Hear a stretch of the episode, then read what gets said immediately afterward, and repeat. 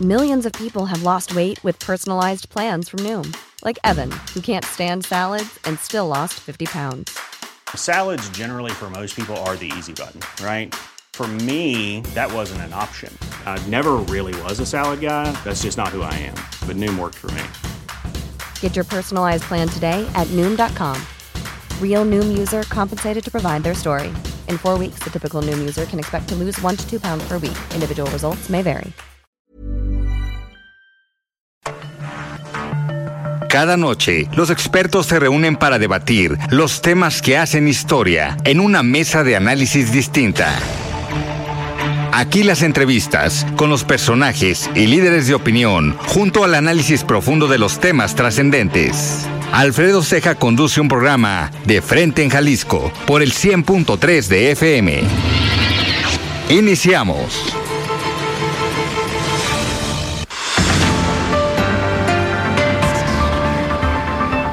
Hola, ¿qué tal? Muy buenas noches. Bienvenidos a una emisión más de De Frente en Jalisco, aquí en Heraldo Radio Jalisco. Son las 7 de la noche con un minuto, hoy lunes 11 de diciembre, y quiero agradecer, como todos los días, en los controles técnicos a Antonio Luna, en la producción y redacción de este espacio a Ricardo Gómez, y recordarles nuestro número de WhatsApp para que se comuniquen con nosotros, el 3330 1779 66. El día de hoy vamos a tener esta mesa de análisis de todos los lunes. El día de hoy me acompaña Mario Hueso, él es académico del ITESO y experto en comunicación eh, política.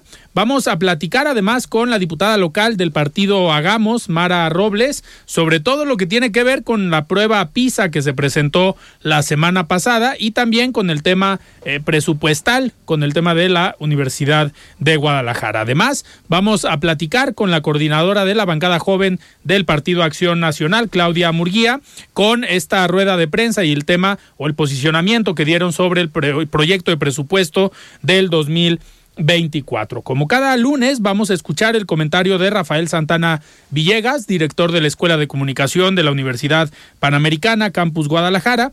Y también escucharemos el comentario de Olga Navarro. Ella es comisionada presidenta del Instituto de Transparencia, Información Pública y Protección de Datos Personales del Estado de Jalisco, el ITEI.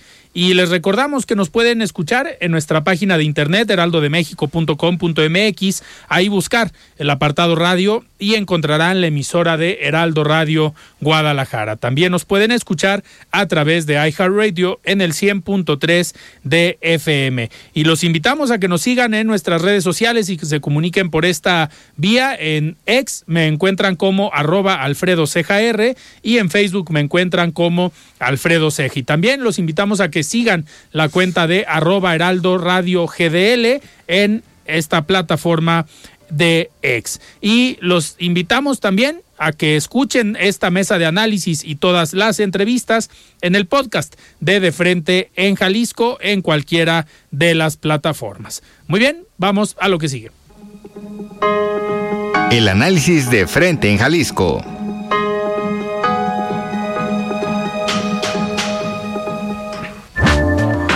Muy bien, son las 7 de la noche con 3 minutos y arrancamos esta mesa de análisis de los lunes. Estimado Mario Hueso, ¿cómo estás? Buenas noches. Con el gusto de saludarte, Alfredo. Buenas noches. También extrañando a mi tocayo hoy. Él, él yo creo que no nos está extrañando tanto. Bueno, nos mandó un mensaje diciendo que sí, pero es populista.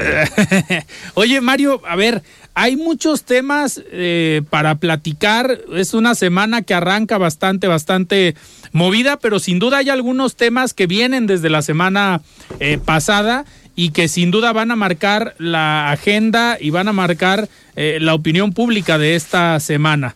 Eh, y el primero de los casos es, ya veníamos analizando lo que había pasado con la candidatura o precandidatura de Samuel García, que al final no se le dieron las cosas en el Congreso de Nuevo León. Pensó yo creo que iba a estar más fácil la negociación con PRI y con PAN, que al final mostraron una capacidad política bastante, bastante fuerte y una firmeza para no doblarse ante las estrategias del gobernador y terminó cediendo Samuel García y regresando a Nuevo León.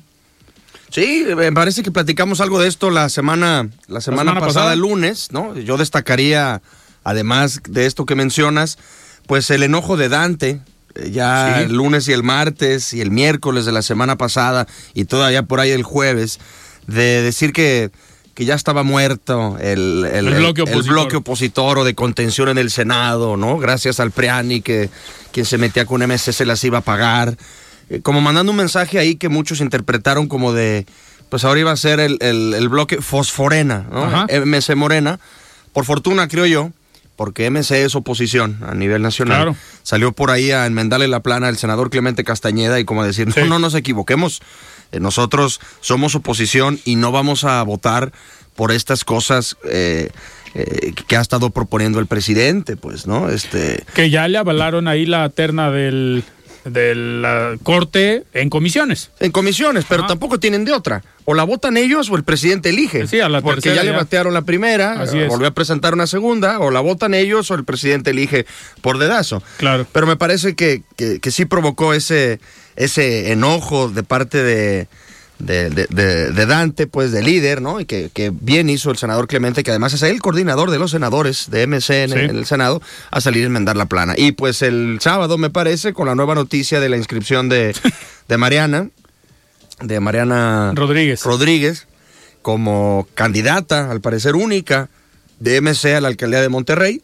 Mario, a ver, perdón que te interrumpa, pero en comunicación política esto va a ser eh, único, va a ser histórico. El, esposo es gobernador y la esposa busca la presidencia municipal de la capital y de un municipio que ya gobierna MC con Luis Donaldo Colosio, pero ¿crees que lo tenían ya planeado o fue, pues vamos conformándonos con esto porque no se dio la candidatura presidencial? Pues qué buena pregunta. No sé si lo tenían ya planeado pero eh, es muy evidente que no habían dado señales ni luces de que algo así pudiera pasar. De hecho, se decía que Luis Donaldo Colosio iría a la reelección, que probablemente la podría ganar con holgura, y no, estuvo presente en el evento de lanzamiento, de registro. Eh, parece o dicen los rumores que él iría al Senado, en todo a caso. otro de los escenarios era que, o lo que se había rumorado era que Luis Donaldo Colosio fuera en fórmula con Mariana Rodríguez, pero al Senado. Eso era lo que se decía, pero, nada más. Pero digamos que sorprendió a muchos lo del, lo del sábado pasado. No sé si es una especie como de eh, primer paso de la venganza de la que habló Samuel, de que iba a ser terrible, terrible su, su venganza pero bueno, son muy buenos para hacer marketing. Eh, en MC, en Nuevo León, hacen muy buenas piezas. Ella conecta mucho con el electorado, mucho más que Samuel. Ella siempre está presente, hablando de comunicación política, en los eventos del gobernador, ¿no? En los spots del gobernador, en los spots de gobierno, en los spots de campaña, en la estrategia en general. Ella jala mucho más que Samuel. Entonces, habrá que ver encuestas para ver eh, cómo arrancan allá, pero pues imagínate, ¿no? Sí, me parece que, no sé, estoy echado a andar la memoria, pero no recuerdo otro estado donde haya pasado algo similar. Que antes hubiera sido escandaloso, ¿no? Recuerdo, por ejemplo, cuando Fox quiso lanzar a, Marta Sagún, ¿no? Que decía, que incluso decía que eran la pareja presidencial. Eh, también el caso del exgobernador de Puebla, que, que falleció ¿También? junto con su esposa, que su esposa ya había ganado después la gubernatura, pero no fue digamos, eh, al mismo tiempo. pero sí hay, algunos ejemplos, tienes razón, ¿no? Pero bueno, veremos qué sucede. Eh, todavía resta mucho. Vienen las campañas, vienen los contrastes. Eh, si bien Samuel ganó la elección de gobernador, el Estado, los votantes no le dieron a él el Congreso. Así es. Se lo dieron al PRI y al PAN en su mayoría. Entonces habrá que, que, ver las fuerzas que se midan allá y si terminan o no posicionándose. Interesante además, a ver cómo se pone. Mario, pero a ver, haciendo un análisis en cuanto a los perfiles, ¿no crees que sea complicado para Mariana Rodríguez ya a la hora de gobernar? Porque si bien, digo, ella ha estado presente en lo que va del gobierno del estado de Samuel García, y digo, ha estado presente porque también opera, también ha hecho, ha generado estos proyectos con las casas, eh, como se llaman capullos allá, Estas, estas casas hogar que maneja el DIF estatal pero, pero no es lo mismo ser presidenta municipal, aparte de una ciudad como Monterrey. Sí, pues veremos, ¿no? Primero que gane la elección. Sí. y después veremos, sobre todo, de qué equipo se rodea. eso, es muy importante, muy clave, ¿no? O sea, eh, hay en la historia eh, de política presidentes, gobernadores que su fuerza pues no es por la inteligencia de ellos, sino el equipo que conforman y que sepan escuchar y que sepan dejarse llevar y, demás, ¿no? Creo que eso va a ser lo más importante de todo. Y pues ver primero si el electorado le da o no la confianza. Lo que sí es que, pues no me sorprendería, ¿no? O Nuevo León votan al Bronco, votaron a Samuel, este, no sé. No, no pues en su momento a Rodrigo Medina. A Rodrigo Medina, o sea, imagínate. Pero hay, hay, que ver cómo se mueven las cosas. Ah, va a estar interesante esa elección y va a ser una de las elecciones que es que tenga más foco a nivel nacional. Y no es una elección a gobernador y no va a ser la elección presidencial, pero yo te aseguro que mediáticamente va a estar dentro del top 3, top 5 de las elecciones más seguidas. Ya lo quisiera aquí Verónica Delgadillo en Guadalajara. Cualquiera que vaya a concursar en Guadalajara o en Zapopan, ese tipo de, de, de foco, ¿no? De exposición. Eh, parece que va a ser una de las cinco campañas más seguidas a nivel nacional, si no es que se mete en la tercera, pues por la capacidad que tiene ella en sus redes, sus seguidores, pues es una influencer, ¿no? Y es una influencer a la política. Veremos cómo le va. Si gana, pues veremos cómo gobiernan los influencers para que se desencanten o no los ciudadanos. Claro. Oye, Mario, a lo mejor te agarro fuera de, de base, pero ya tomó protesta Milei, el presidente ahora eh, argentino, hablando de personajes. Todo un personaje, digo, tú y yo coincidimos ya hace algunos añitos eh, por allá, estamos tal vez un poco familiarizados con la política, tú más que yo, con la política argentina, pero ¿cómo ves la llegada de este personaje a la presidencia de Argentina? Bueno, la llegada sabemos que es pues un super castigo al, famoso kirchnerismo, eh, que gobernó durante muchísimos años y que ahora los tiene con índices de inflación del 140%. A lo mejor aquí en México no se ha vivido eso desde los años 70, 80, donde había hiperinflaciones, pero imagínate allá un 140% que, que además el partido en el poder, en vez de lanzar a un tercero, alguien atractivo, pusieron al secretario de Hacienda, al ministro de, Hacienda. ¿De Hacienda o de Economía? De Economía. Que es el encargado de estas cuestiones, ¿no? Este, el, digamos... El responsable. El responsable de que haya inflación o no, o el que tiene que salir a explicarla, porque es multifactorial, de candidato, pues, pues, no fue tan difícil, ¿no? Me llama la atención porque seguí, seguí la, pues esto que le dieron el, bastón de mando, el proceso, ¿no? El juramento. Me llama la atención, uno, la actitud de los que salían, eh, Cristina Fernández como queriéndose ir, como...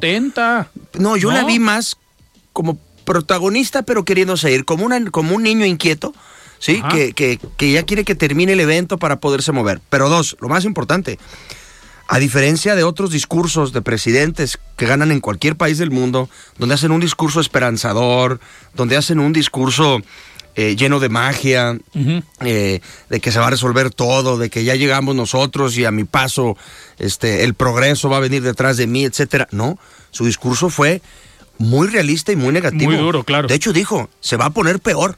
Sí. Se va a poner peor. Se va a poner peor a causa de las decisiones que va a tomar para arreglar el asunto. Tienen, tienen tantos años gobernando, nos tienen así, yo les aviso, va a haber más pobres, vamos a tener que hacer más recortes. Así es. Sí, posiblemente no va a haber tantos apoyos sociales como lo había, que eso es parte de lo que tiene Argentina en una quiebre técnica. Y como... El tema de obra pública. Como no engañando, también anunció que iba a frenar. Como no queriendo engañar a nadie, como diciendo a ver cómo le va. Y dos, a ver qué tanto puede gobernar porque una semana antes tomaron protesta este, la Cámara Alta, perdón, la Cámara Baja, y él no tiene mayorías. Entonces va a tener que negociar o se va a tener que pelear tipo Samuel en Nuevo León con el Congreso para poder pasar sus reformas o gobernar a base de decretazos. ¿no? Pero no, está, no está nada halagüeña la, la situación en Argentina. Eh, a ver, a ver cómo le va, pero bueno, pues este fenómeno de Milei que comunica muy bien en las redes sociales, ¿no? Que, que fue disruptivo, que así se dio a conocer, pero también empezó a correrse un poquito al centro en, en los, últimos meses. Sí, fue disruptivo para ganar, al inicio, fue disruptivo al inicio después se fue corriendo al centro un poquito más, ¿no? Y ahorita no se habla tanto de dolarizar la economía, pues ¿qué necesitas para dolarizar la economía? Dólares. No tienen dólares en Argentina, ¿no? En la caja. ¿Qué necesitas para eh, que dijo que iba a destrozar el, banco, central. Pues un, montón de situaciones que no van a ser en el corto plazo. Pero veremos, pues apenas tiene un día en el gobierno, me parece que hay un sector muy esperanzado en él, ganó con mucha holgura, más que cualquiera de los últimos presidentes que han gobernado en Argentina. Entonces, pues tiene la confianza puesta ahí en, un país que económicamente ha sido un desastre. Oye, llamó la atención también la semana pasada la reunión con el expresidente de Brasil.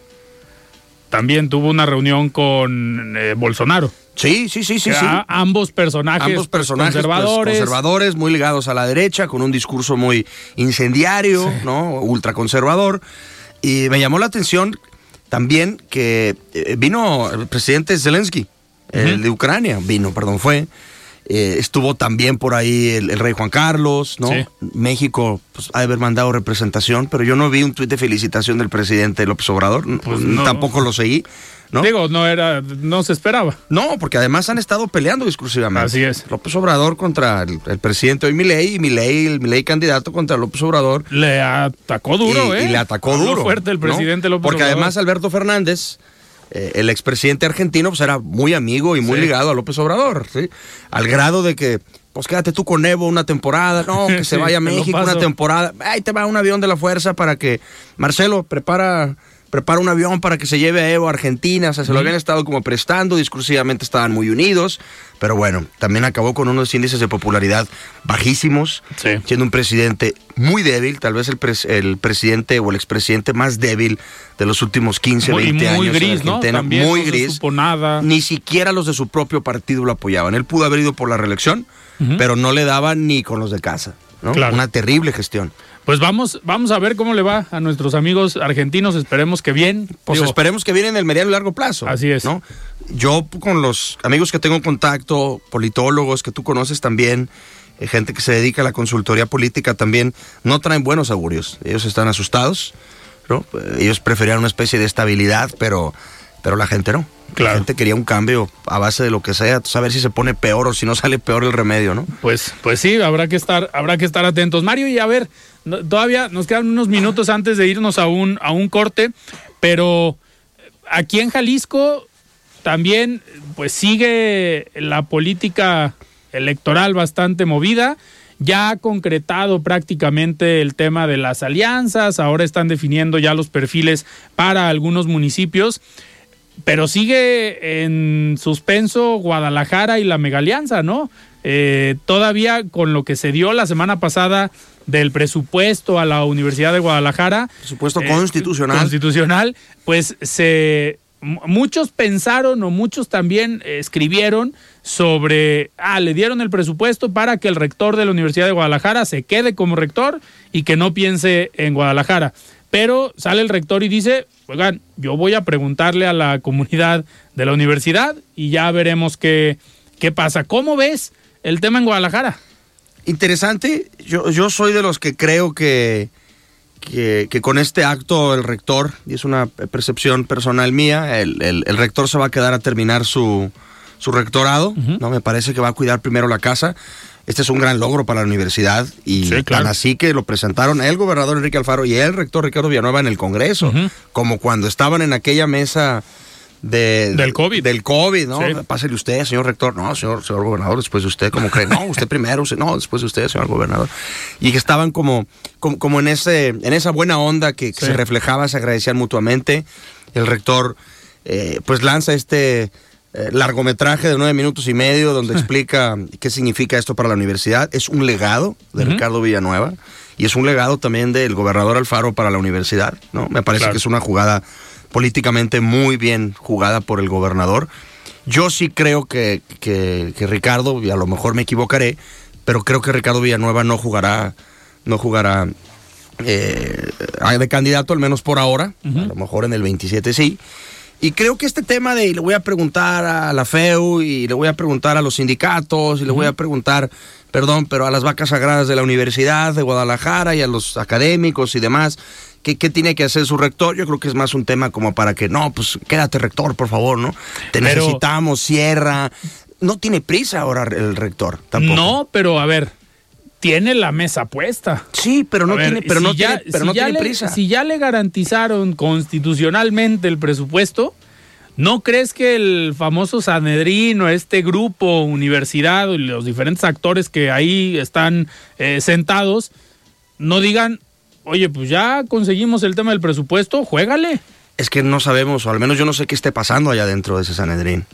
O sea, está como todo muy hermético. hermético, ¿no? Eh, no sabemos qué le estén diciendo. A lo mejor un grupo le dice, vete Ricardo, sí, claro, vete, para tomar ellos otro tipo de, de, controles. de controles o poderes y a lo mejor él está valorando terminar hasta el 25, me parece. no, noviembre del próximo año termina, según yo. Según yo, 25. Bueno, habrá que checar, ahorita se lo preguntamos a la diputada. Sí. Eh, y esperarse un ratito, porque ahora sí que no hay prisa, Ricardo es joven también. Sí, pero las condiciones son las condiciones. Y a lo mejor en el 27 puede haber mejores condiciones también. No lo sé. No, no lo sé, pues estamos especulando nada más. Yo creo, yo apostaría, ahora sí, nomás que no está mi tocayo que no paga ninguna apuesta, pero yo apostaría que, creo que finalmente Ricardo no va a jugar. A ver, y, si no juega, ¿crees que la candidatura de esta mega alianza se quede en Hagamos? Por lo que yo he estado, y se lo preguntaremos también a la diputada Mara Robles, por lo que yo he estado leyendo, escuchando, viendo lo que hay en los cafés y demás, eh, creo que con el pataleo que ha hecho el doctor Lomelí, como diciendo, oye, pues este, yo puse el columpio para que otro se paseara, eh, creo que puede terminar en Morena. Y que puede, puede terminar en alguien que él pueda decidir, que pueda ser María. María Padilla. O que puede ser Mariana Fernández. Claro. ¿No? Eh, o al menos que sorprenda eh, el chemismo o sea, la, corriente de Chema Martínez también. No sé si va a ser por encuesta o no. No sé si van a respetar las encuestas. Bueno, eso no pues sabemos. pero también lo nacional fue por encuestas y no se respetaron. Se supone que va a haber una encuesta en enero. Eh, debe haber ahorita ya alguna, porque en enero se va a definir quiénes van a la encuesta. Ahí está. Eh, que digo, si nos vamos a esas, pues a lo mejor serían eh, dos hombres, dos mujeres y al menos los que han levantado la mano. Y a ver quién va y a lo mejor después pueden decir, porque también está el tema de género. Ah, pues entonces vamos a mandar hombre en Zapopan, que todo parece que va a ser Pedro Kumamoto.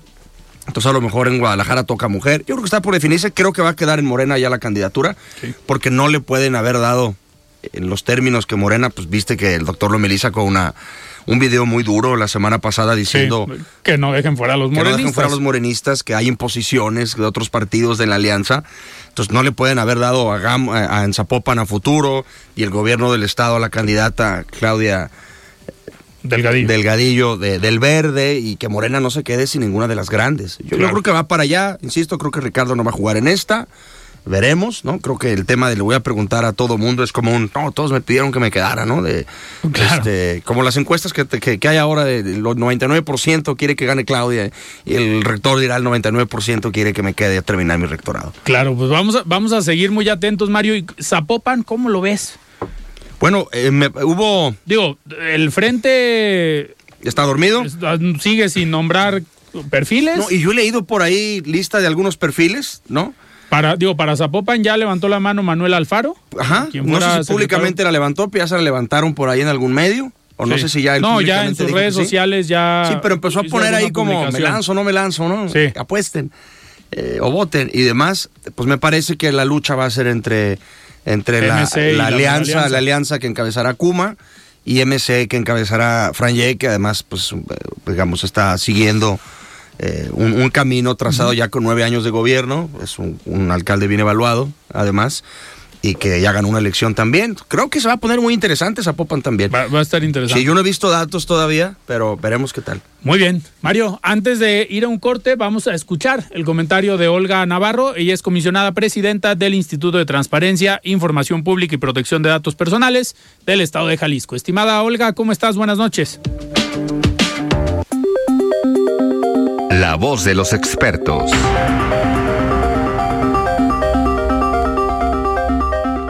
Hola Alfredo, muy buenas tardes. Como cada lunes es un gusto compartir contigo y tu auditorio un breve espacio de reflexión. Te saludo, por supuesto, con muchísimo gusto. El día de hoy quiero que platiquemos respecto a la cultura de la paz. Esto en el marco de la celebración de los 75 años de la Declaración Universal de los Derechos Humanos. Y también quiero aprovechar para compartir con ustedes una noticia que realmente me hizo muy feliz. El pasado 8 de diciembre tuve el gran honor de haber sido distinguida como embajadora de paz por la Defensoría de los Derechos Universitarios de la Universidad de Guadalajara. Esto por la trayectoria de más de 20 años que tengo garantizando los derechos humanos, principalmente el de acceso a la información y el de la protección de nuestros datos personales. A través de estos esfuerzos, Alfredo, es que he logrado de alguna manera coadyuvar al desarrollo de una cultura de la paz fundada en los valores de respeto, libertad y justicia principalmente. Sin duda, esta distinción, la cual por supuesto agradezco muchísimo, refuerza mi compromiso con la institución en la que actualmente me desempeño, el ITEI, y por supuesto también en la docencia, al formar en las mentes jóvenes esta necesidad de difundir la cultura de la paz y sobre todo de hacerla parte de sus vidas. Vale la pena recordar que la cultura de la paz logra fomentar el diálogo, la tolerancia y principalmente In the market for investment-worthy bags, watches, and fine jewelry, Rebag is the answer. Rebag is a luxury resale platform where each piece is carefully inspected by experts to ensure quality and authenticity. Use Rebag to buy and sell finds from the world's top brands, including Louis Vuitton, Chanel, and Cartier. Head to Rebag.com and get up to 15% off your first purchase as a member with code REBAGNEW. Shop today at Rebag.com. That's R-E-B-A-G.com. And use promo code REBAGNEW for up to 15% off your first purchase as a member. Millions of people have lost weight with personalized plans from Noom, like Evan, who can't stand salads and still lost 50 pounds. Salads, generally, for most people, are the easy button, right? For me, that wasn't an option. I never really was a salad guy. That's just not who I am. But Noom worked for me. Get your personalized plan today at Noom.com.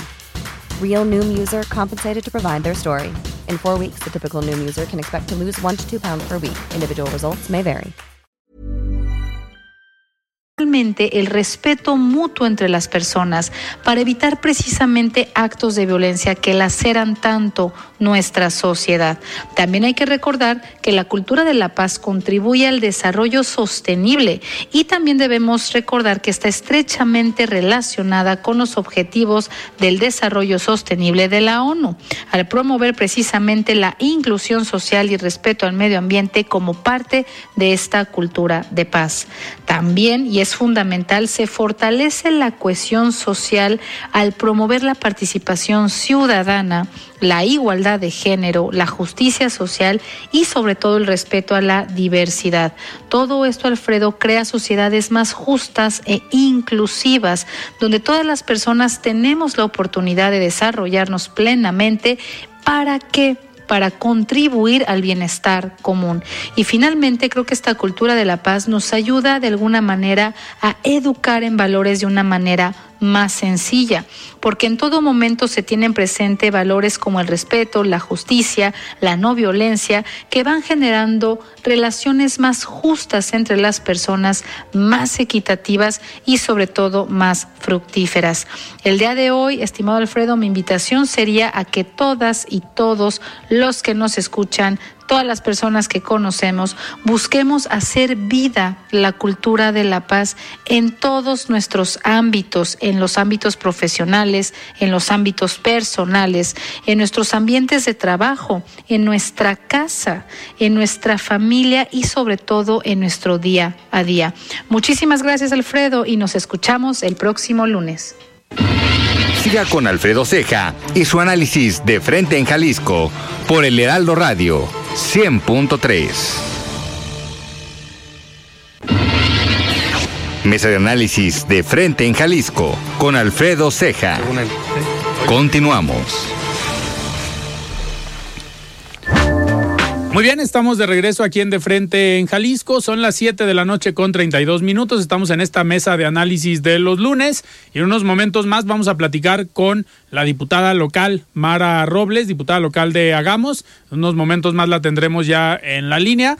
Y Mario, a ver, el tema, uno de los temas que vamos a platicar con, con la diputada Mara Robles es el tema de la prueba eh, PISA que se presentan los resultados la semana pasada y pues a México no le va, no le va nada bien. Sí, pues de, vaya, me parece que fue el, peor evaluado dentro de los países que conforman la OCDE, ¿no?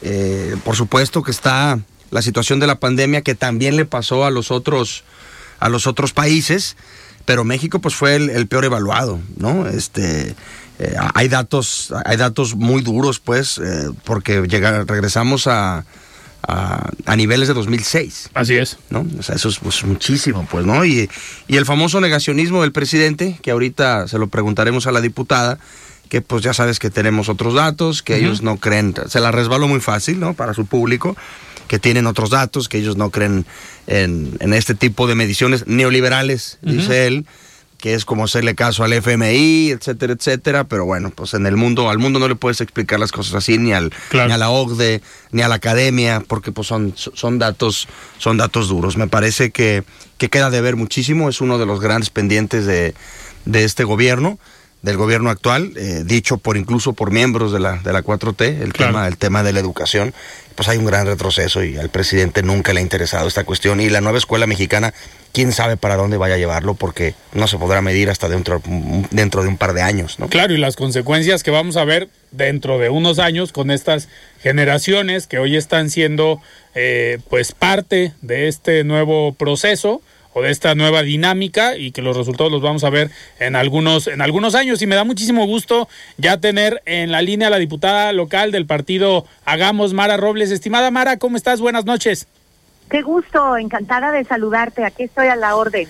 Muchísimas gracias, Mara. Oye, pues queremos hablar contigo de varios, de varios temas. Aquí está Mario Hueso también en la, en la mesa, pero ahorita regresando del corte, platicábamos sobre los resultados de la prueba PISA que se dan a conocer la semana eh, pasada y por, tu experiencia en la parte académica, en la parte de la política educativa, pues nos gustaría saber tu opinión de este resultado tan, eh, creo yo, lamentable de cómo le fue a México, ¿no? Exactamente, no, no, bueno, pues me diste en la pata de palo, este es mi tema y lo que más me importa en la vida. A ver, yo tengo diciendo desde hace como 13 años más o menos que 7 de cada 10 niños salen de la primaria sin saber leer ni escribir. Es más, estoy casi segura de haberlo dicho un día que fui a tu cabina. Sí. Y eso no quiere decir que no puedan repetir ese oso se sea, mi mamá me mima o que el camión va a Miravalle. pueden repetir lo que se denomina los logos, los grafos, o sea, pueden leer la, la bolita y el palito. No, yo me estoy refiriendo a entender lo que están leyendo en un texto que tenga pues una mayor complejidad, ¿no? O sea, un cuento, una novela, un ensayo, la historia, algo más importante, más interesante, más complejo. Y no saben escribir no porque no puedan garabatear su nombre, sino porque no pueden contar una historia. Es más, hay mucha gente que ni siquiera te puede dar señas en la calle. O sea, no te puede decir tres cuadras derecho, una a la derecha, una al norte y luego baja al sur. No hay manera. Entonces yo considero que eso, como dijo Gilberto Guevara Niebla hace muchos años, ya no solamente es una catástrofe silenciosa, sino es una catástrofe escandalosa. Y se ha intentado recientemente hacer dos cambios bastante grandes. El primero fue el de la reforma educativa de Peña Nieto, en el que el Pacto por México planteó la necesidad de que las plazas se dieran a través de un examen para que los maestros entraran por mérito y no solamente por recomendación familiar, sindical, etcétera, y donde se planteó por primera vez la evaluación de la educación y este nuevo esfuerzo de este gobierno, que es la nueva escuela mexicana, de la que se me hace que me entrevistaste también, me hiciste el favor.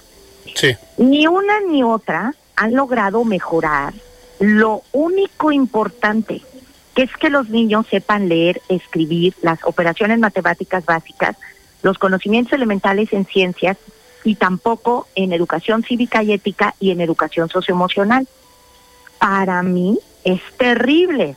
O sea, México no va a tener, para decirlo de manera horrible, ni mano de obra calificada, ni tampoco mejores ciudadanos si seguimos así. Y lo que hizo la prueba PISA es corroborar esa terrible realidad. Eh, Mara, en este, en este sentido, digo, por un lado nos fue mal en la prueba PISA, pero cualquier gobierno eh, del partido que sea, digo, cuando tú ves estos resultados, a lo que te invitan es a recapacitar, plantear una estrategia en una nueva política pública para utilizar esos datos y decir en qué estoy mal, hacia dónde quiero ir y qué tengo que hacer. Pero contrario a eso, vemos que se descalifica y se desacredita a una prueba con unos estándares internacionales, que no es un tema eh, político, no es algo que haya planteado algún otro partido, sino es un tema internacional. Eh, en esta dinámica, pues, ¿cómo ves la respuesta del gobierno federal? La del gobierno federal y también la del gobierno estatal, mal, por dos razones distintas, pero las dos equivocadas. Como tú bien has dicho, el gobierno federal no reconoce la validez y la relevancia de la prueba. En otras palabras, dice que son trucos de la burguesía para destantear al proletariado. Y parte de algo que en lógica se llama una falacia. Ellos dicen que no nos podemos comparar con los países desarrollados, no perdónenme, matemáticas, o sea que para saber que dos y dos son cuatro no se necesita ser matemático. Los niños chinos, los niños finlandeses, los niños mexicanos de Oaxaca, de Chiapas, de Sonora, de Nuevo León o de Jalisco tienen que saber que dos más dos es cuatro. Claro. Punto. Y si nosotros decimos que los nuestros tienen que saber menos porque somos pobres, no bueno, pues peor. Si de lo que se trata es de salir de pobre. Es decir, que al revés, le deberíamos dar muchísimo más dinero a educación, muchísima más calificación a los profesores, muchísimo más empeño en un entorno educativo, precisamente porque estamos en desventaja, para podernos igualar a los de los mejores países. Entonces ahí hay una falacia grave. El desnivel debería servir al contrario para invertirle más. Y en el caso del gobierno del Estado, ya no sé cuál es peor, juran que tienen el mejor modelo educativo del país. En primer lugar, te quiero decir que ningún Estado puede tener modelo educativo, ¿eh? O sea, la Constitución mexicana plantea que el modelo educativo, el modelo pedagógico y el modelo curricular, que luego te explico lo que es cada uno, se tienen que hacer en la federación. Entonces, aquí en Jalisco no hay un modelo educativo, para empezar. Alguien puede decir, ay, Mara, te estás poniendo muy teórica, conceptual. No, bueno, ¿en qué aterriza esto? Pues que tú no puedes ponerte frente al espejo y decir, espejito, espejito, ¿verdad? Que yo soy el más bonito. No, caray, para que una evaluación tenga validez científica, tiene que hacerse por alguien externo para no ser juez y parte. Entonces aquí en el gobierno hacen sus propias evaluaciones, que además son contradictorias con la línea de base de Mejor Edu y de las otras evaluaciones, y en sus evaluaciones juran que salieron muy bien. Oh, no. Pues eso es malísimo porque entonces no reconoces el problema, juras que estás avanzando enormemente y vas a ir dejando atrás a los chiquitos porque me la paso diciéndole eso a mis estudiantes. Acabo de tener ahorita una asesoría con un estudiante de doctorado. Lo importante no es la calificación, sino si aprendiste o no. Entonces una prueba estandarizada la debe poder responder cualquiera, en cualquier lugar, en cualquier entorno. Entonces, si me preguntas si estoy muy preocupada por la reacción del gobierno federal y del gobierno estatal, mucho y por eso ya me muero por dejar de ser diputada y volver a la universidad para trabajar intensamente, exclusivamente en el tema educativo, porque si no salimos de ese hoyo de falta de calidad de la educación, no vamos a ir a ningún lado. Así es. Mara, le paso la palabra a Mario Hueso. Saludos, diputada. Hola, hola. Eh, una duda. ¿Cuánto tiempo primero, ¿qué tiene que pasar para que México revierta estos niveles que nos mandaron en matemáticas y comprensión lectora a niveles de 2006? ¿Sí? ¿Qué tiene que hacer el, gobierno federal, quienes manejan la educación pública?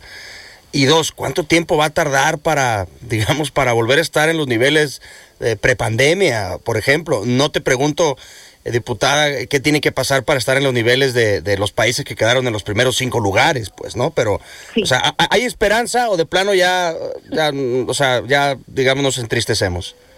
No. A ver, mira, no está fácil. Sería una irresponsabilidad decir que cambiando otra vez el modelo educativo o poniendo unos nuevos libros de texto o poniendo computadoras en todas las escuelas. No, no está fácil. Fíjate lo que dicen los estudios internacionales que casi nada de eso funciona. Te voy a decir lo que en Finlandia ha sido la clave y, te va a sorprender. Que todos los niños finlandeses comen lo mismo y que todos los niños finlandeses en esa comida, que comen todos los niños finlandeses, incluyen un vaso de leche. O sea, lo que todas nuestras abuelitas sabían, que no tiene ninguna novedad, mi abuela me diría, oh, qué novedad, es los niños bien comidos son un requisito indispensable para aprender. O sea, los niños tienen que comer proteínas, carne, leche, huevos y hasta podríamos bromear chocomil. ¿Me explico? Fíjate, si comieran puros tacos de frijoles estarían mejor nutridos a que si tomaran, a que si siguen tomando maruchan.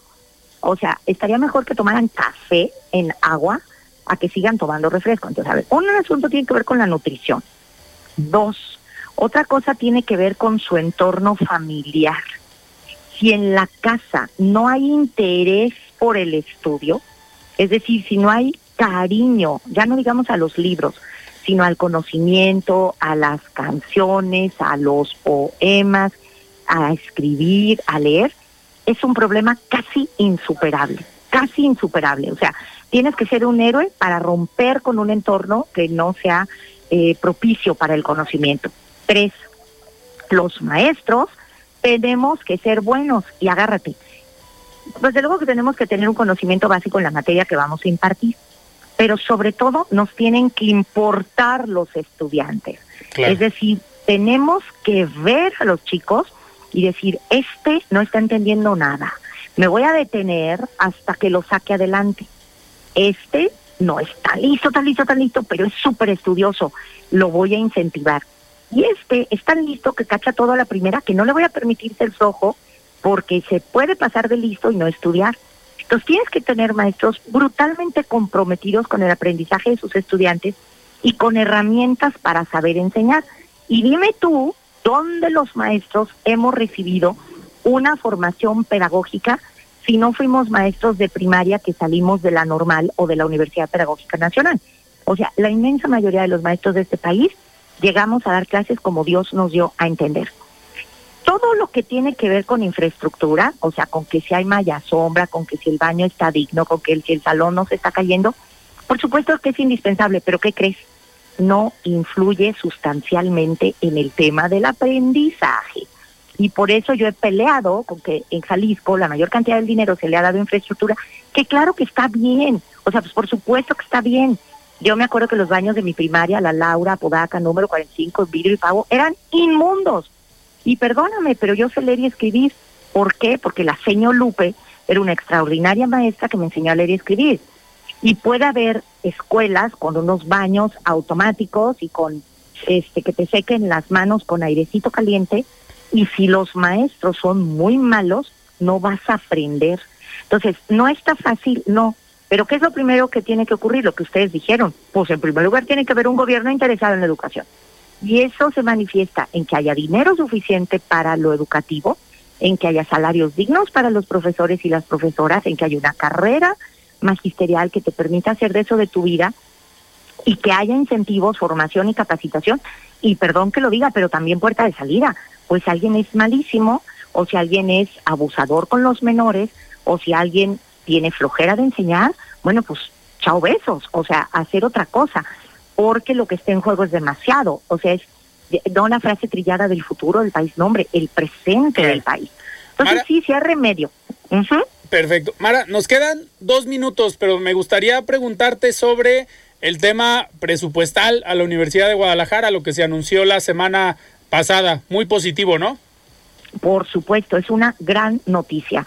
Si la Universidad de Guadalajara llega a tener realmente el 5% del presupuesto de manera constitucional, se acabó la negociación permanente del presupuesto, se acabaron los chantajes para limitar la autonomía universitaria y empieza una época en donde podríamos intentar llegar a una mayor cobertura, o sea que más chicos y chicas entren a la universidad y podríamos intentar también mejorar los salarios de los profesores, te lo digo yo como profesora, que son bastante malos. Entonces es una muy buena noticia y yo exhorto a mis compañeras y compañeros diputados a que la aprobemos pronto ya.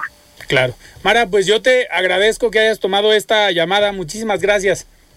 La agradecida soy yo, estoy a sus órdenes. Un abrazote. Chao. Saludos, diputada. Muchísimas gracias. Platicamos con Mara Robles, diputada local del partido Hagamos, y vamos a escuchar el comentario de Rafael Santana Villegas. Estimado Rafa, ¿cómo estás? Buenas noches.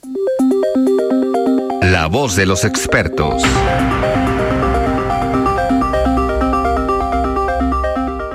¿Qué tal, Alfredo? Te saludo con mucho gusto, al igual que a quienes nos escuchan este lunes. Espero que hayan tenido un excelente inicio de semana. Quizá nadie haya escuchado hablar de Brian Viñolt, pero este ciudadano estadounidense de 35 años y con tres hijos, en febrero de 2017 se convirtió en noticia porque lamentablemente falleció tras haber estado 22 horas seguidas jugando un videojuego. Los reportes señalan que simplemente no fue capaz de parar. El caso de Viñold me sirve para introducir el tema del que les quiero hablar esta noche, que es el de las tecnopatías, o patologías, síndromes o molestias relacionadas con tecnologías como Internet, redes sociales o lo que se conoce como hiperpresentismo en línea. Las tecnopatías se refieren a trastornos de salud física o mental relacionados con el uso excesivo, inadecuado o problemático de la tecnología. A medida que la sociedad avanza hacia una dependencia cada vez mayor de dispositivos electrónicos, Internet y otros avances tecnológicos, han surgido preocupaciones sobre los efectos adversos que pueden tener en la salud humana. Las tecnopatías abarcan una amplia gama de condiciones y problemas de salud que pueden manifestarse como consecuencia del uso desmedido o inapropiado de la tecnología. Entre las tecnopatías más comunes se encuentran la adicción a Internet o a los dispositivos electrónicos, conocida como adicción digital o adicción a la tecnología. Esta condición se caracteriza por el uso compulsivo de dispositivos electrónicos, lo que resulta en una interferencia significativa en las actividades diarias, relaciones interpersonales y bienestar general. Los síntomas pueden incluir ansiedad, irritabilidad, dificultades para controlar el tiempo dedicado a la tecnología y una disminución en el rendimiento académico o laboral. Otra tecnopatía importante es el síndrome de la nomofobia, que se refiere al miedo irracional a estar sin el teléfono móvil o a la imposibilidad de comunicarse a través de él. Las personas afectadas por la nomofobia experimentan ansiedad extrema cuando no tienen acceso a sus dispositivos móviles, lo que puede llevar a problemas de salud mental y emocional. La fatiga tecnológica es otro fenómeno asociado con las tecnopatías. Ocurre cuando el uso prolongado de dispositivos digitales causa estrés físico y mental, lo que conduce a síntomas como dolores de cabeza, fatiga ocular, insomnio y dificultades de concentración. La exposición prolongada a pantallas y la luz azul emitida por dispositivos electrónicos pueden afectar negativamente el ciclo de sueño y el bienestar general. Además, el ciberacoso o acoso en línea es una forma de tecnopatía que puede tener consecuencias devastadoras para la salud mental de las personas. El hostigamiento, la difamación y las intimidaciones a través de plataformas digitales pueden causar estrés emocional, ansiedad, depresión e incluso llevar a pensamientos suicidas en las víctimas. Las tecnopatías también pueden afectar la salud física. El uso excesivo de dispositivos electrónicos puede contribuir a problemas posturales como el cuello de texto o cuello de la tecnología, que es el dolor y la tensión muscular en el cuello y los hombros debido a la posición inclinada durante el uso de dispositivos móviles. Asimismo, el sedentarismo relacionado con el tiempo prolongado frente a las pantallas puede aumentar el riesgo de obesidad, enfermedades cardiovasculares y otros problemas de salud. Para abordar las tecnopatías es crucial fomentar un uso equilibrado y consciente de la tecnología la educación sobre la salud digital, la promoción de hábitos saludables al usar dispositivos electrónicos y el establecimiento de límites de tiempo razonables que puedan ayudar a prevenir los efectos negativos en la salud física y mental. Además, es esencial buscar apoyo profesional cuando las tecnopatías interfieren significativamente en la vida diaria y en el bienestar general de una persona. Hasta aquí mi comentario de esta noche, Alfredo. Agradezco mucho tu atención y la de quienes nos escuchan. Les recuerdo que soy Rafael Santana y me encuentran en la red social ex antes Twitter como arroba Santana 71 por si desean seguir la conversación. Saludos y excelente inicio de semana. Muy bien, muchísimas gracias Rafa por este comentario y me da muchísimo gusto ya tener en la línea, solo por tres minutos se nos alargó aquí el tiempo, pero me da muchísimo gusto tener en la línea a Claudia Murguía, coordinadora de los diputados del PAN, para que nos platiques, Claudia, sobre este, esta, este posicionamiento que dieron el día de hoy en la bancada y junto con el PRI eh, sobre el tema del presupuesto. ¿Cómo estás? Buenas noches. Muy bien, Alfredo. Buenas noches. Tres minutos, pero bien aprovechados. Mira, voy de largo. El día de hoy presentamos modificaciones al proyecto de presupuesto que turnó al Ejecutivo al Legislativo, básicamente en cuatro temas.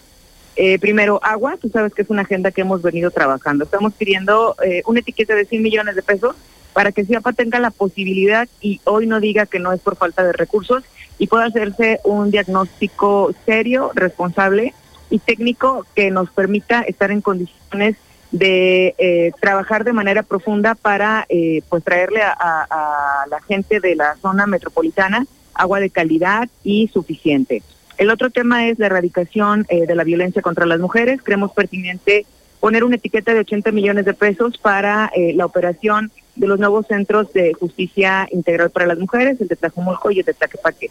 Y uno de los temas en los que no vamos a quitar el dedo del renglón y vamos a, exigir es que eh, los municipios eh, del interior del estado eh, no se queden desprotegidos. En el proyecto que nos manda el Ejecutivo hay asignados cero pesos para infraestructura y obra pública en los municipios y me refiero a los fondos de FOCOSI y Fonderred. Estamos solicitando que exista una reasignación de una bolsa de 300 millones de pesos en la cual pueda ser asignada a través de estos dos fondos, sobre todo en FOCOSI, que es a los cuales los municipios son los únicos a los que pueden acudir para poder estar en condiciones eh, de, trabajar en su municipio obras eh, tan prioritarias como eh, cambio de, de, tuberías, calles, alumbrado público y demás.